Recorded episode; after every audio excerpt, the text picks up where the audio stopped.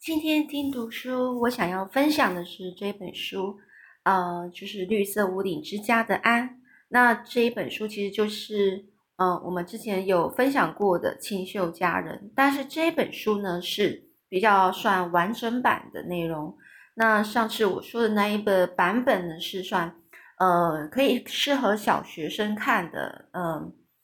呃，呃，是经由呃改编过的。所以故事内容呢比较短，那可能就是没办法好呃完整的呈现说每一个呃主角在发生这个事情，就是每件事情的经过。那我觉得是很可惜，因为我觉得里面呢很多呃一些内容是非常有趣的。那我这因为这一本书呢，它其实完整版是比较厚。那对小朋友来小朋友来说，可能要至少要五年级以上，可能到国中的才可才可才愿意去看这本书。然后内容呢是会比较稍微，呃，比较呃比较，呃，它的用词就是它那个这个的翻译的用词呢，就会比较稍微有点呃程度比较高一点。那不过呢，今天呢，我就试着用呃我的比较口语的方式，然后来去讲解这一本，算算是说这本故事。那这个主角，嗯，就是安娜，就是呃，那这个作者是露露西蒙哥马利。那我想我应该是有介绍过这个作者，这露西蒙哥马利呢是。呃，出生在加拿大的爱德华王子岛的一个地方叫克里夫登。他从小就喜欢说故事。那十五十五岁那次那年呢，他就会他就已经呢成功在报章杂志上发表他自己的诗作。那在一九零四年呢，在十九世纪初的春天呐，一时呢突然的灵感，然后促使他呢。呃，花费了两年时间来创作出这个小说《清秀佳人》这本小说，在不断辛苦奔走的坚持下呢，这一九一七年啊，终于获得出版社的点头，然后帮他出版这个《清秀佳人》这本书，然后渐渐的受世人的瞩目，加拿大政府更将这本书的一些景点指定为国家公园。到一九四零年呢，这个蒙哥马利因为健康状况恶化。两年后呢，就病逝在爱德华王子岛上。所以呢，呃，那我们今天呢，就来介绍一下哦。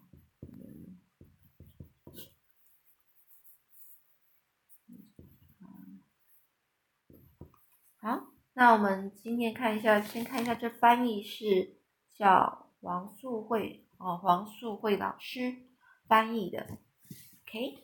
书，那我们今天先来开始看一下第一章节，林德夫人的疑惑。好，那这林德夫人呢，我们来介绍，开始介绍这个人了哦。在爱凡里这个地方，一个长满了树还有野花花草的一个小洼地，这个地那里呢，住着瑞雪林德一家。瑞瑞雪宁的一家，整个一家就是那一个人，他们那一家人。那他说，这个在爱凡里市，它是个地名哦，在这个地方。然后呢，这他们是你可以想象说，在一个充满树还有野生花草的一个小洼地，也是一个很盆地，就是它比较低，它的地势比较低一点，然后它周围的地势比较高的一个地方呢。有一个房子在那里，然后那地那个房子呢，就是瑞雪一家、宁德一家。那你这个他这个房子再走进去一点，就可以看到另外一个有一个很大的农场，一个老农场。老农场可能就是很旧很旧，然后但一个农场，然后这个农场是卡卡呃卡伯特家的农场。那你可以想象宁德。呃，瑞雪宁的这个家的房子呢，再走进去就是农场。它农场的后面呢，是一片树林、森林啊。从这从树林里面呢，就流出了一条小河。这小河呢，就会就是从那个农场后面流流流流，然后流到瑞雪宁的居住的这个这个小盆地的地方，然后穿过去。所以呢，你可以想象呢，这个宁德一家，这个瑞雪宁德呢，他住的地方啊，旁边就是有一条小河。那这他就开始介绍这小河，小河它从哪里来的呢？它的上游，上游就是最上面那一端。他说它是一个重重而且湍急，就是说它的水流呢是非常流动很大声，而且很急的。它顺着这个从高的地方往下，顺着地势攀附而下，就顺着高的地势，然后往下流。在树林呢，奔驰交汇，树树林呢，经过树林很多地势，然后它可能就分出来很多不同的支流，不同不同的小河流，呃，中河流，然后再到再再到小河流。所以等到他到许多村民，他可能，嗯，就是从从那个上面那个地势，然后到到下面到树林之后，然后就会。话说幻化出许多村民不知道的深渊以及小瀑布，所以呢，就已经变出从上游到中游再到下游，都已经不知道跑出了几个小瀑布，还有几个几个比较深深的一个深谷的地方，然后这样流出去。所以你要知道，说它的意思就是从上面的大瀑布到下面，可能就分出了很多支流了。但不无论呢，无论它再如何的飞腾活跃。也就是说，不管呢这个小河啊，它不管的多么的活跃啊，它它这个河流呢，一流到了这个宁德家前呢，早就已经变成一条涓涓静流了。涓涓静流就是很缓慢的，然后安静的一个小河流。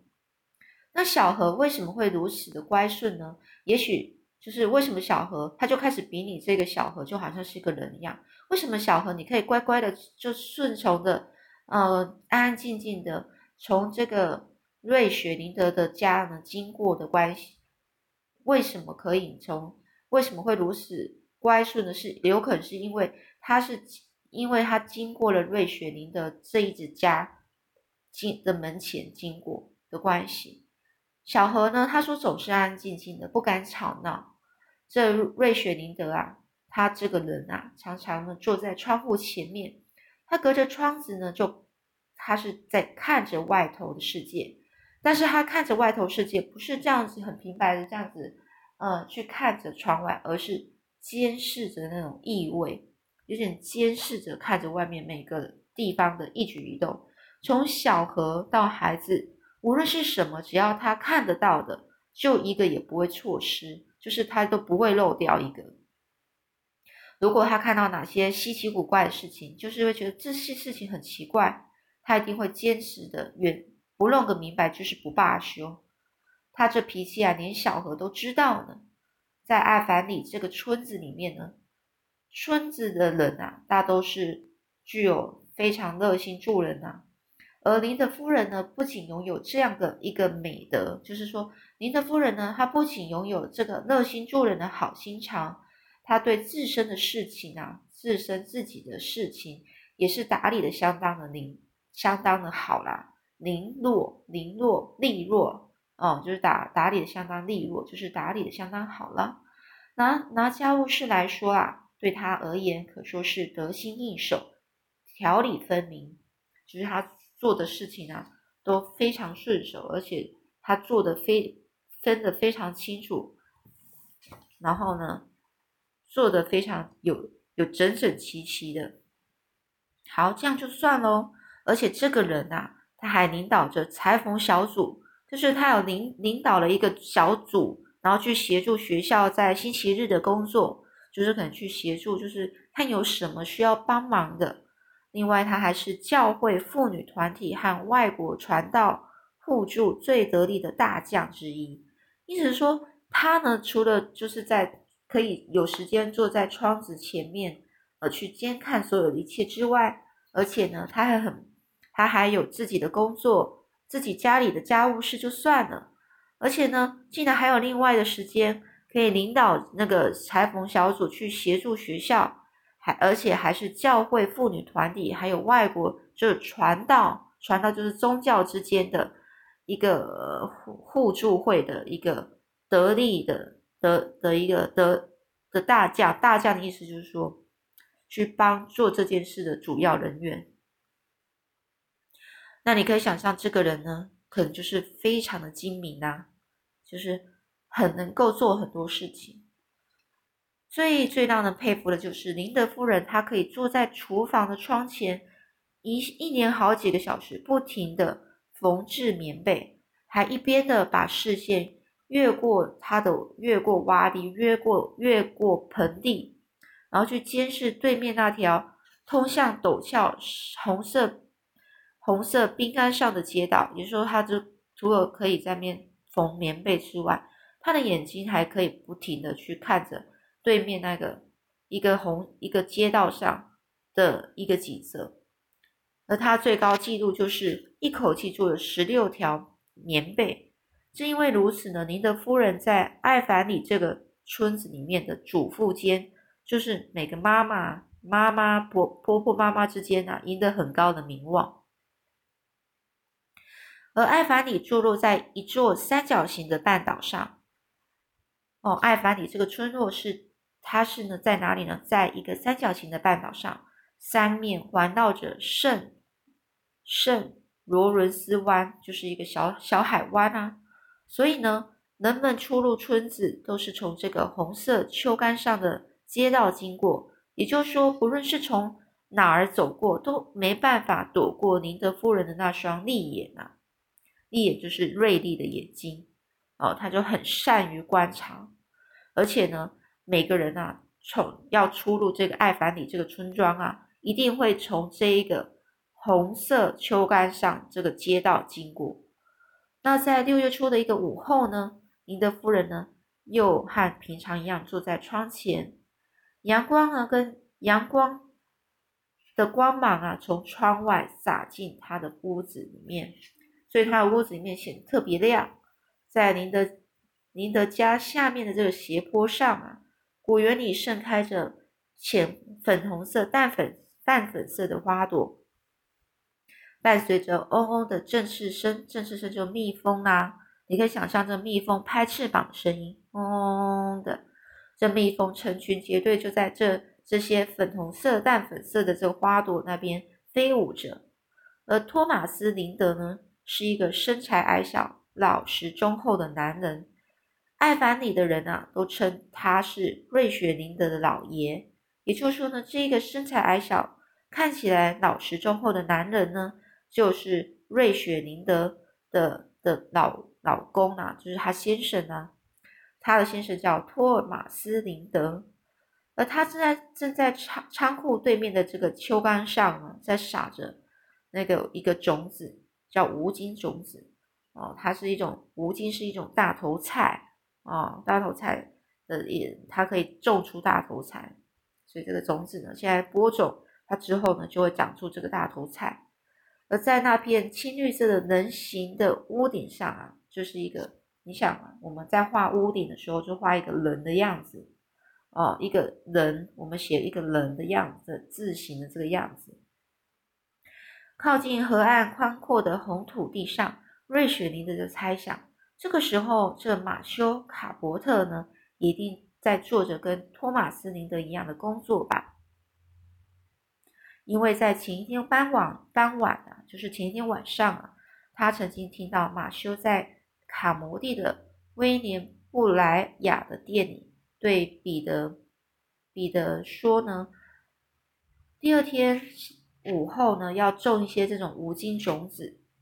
而马修卡伯特这个人啊。从来是不与人主动